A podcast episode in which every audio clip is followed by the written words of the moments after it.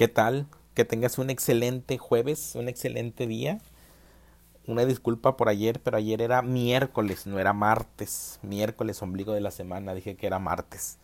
Gracias por permitirme seguir compartiendo contigo estas reflexiones de los caminos de la vida. ¿Por qué dividimos los problemas en mayores y menores? ¿Acaso no, no, no es todo un problema para nosotros? ¿Por qué los convertimos en problemas pequeños o grandes, esenciales o no esenciales? Si pudiéramos comprender un problema, investigarlo bien a fondo, por pequeño o grande que fuera, pondríamos al descubierto todos los problemas. Tome cualquier problema, ira, celos, envidia, odio, los conocemos muy bien. Si investiga muy profundamente la ira, si no se limita a ignorarla, qué es lo que ella implica, por qué es uno irascible, por qué se siente lastimado, porque alguien le ha dicho algo desagradable y cuando alguien le, le, prodiga una alabanza, eso le complace, por qué se siente uno lastimado, la importancia propia.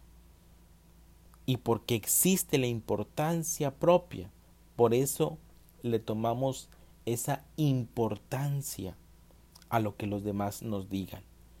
Existe a causa de que tenemos una idea, un símbolo de nosotros mismos, una imagen de lo que uno debería de ser, de lo que uno es o debería de ser, porque creamos una imagen de nosotros mismos, porque jamás hemos estudiado lo que somos realmente.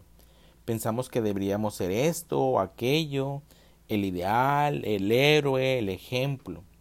Lo que nos provoca ira es que ataquen nuestro ideal, la idea que tenemos acerca de nosotros mismos. Esa idea es un escape del hecho de lo que somos. Pero cuando uno observa el hecho real de lo que uno es, nadie puede lastimarlo. Nadie. Entonces, si usted es un mentiroso y le dicen que es un mentiroso, eso no significa que se sienta lastimado. Se trata de un hecho. Pero cuando uno está pretendiendo que no es un mentiroso y le dicen que lo es, se pone furioso, violento, agresivo. Así estamos viviendo siempre en un mundo de ideas, de mitos.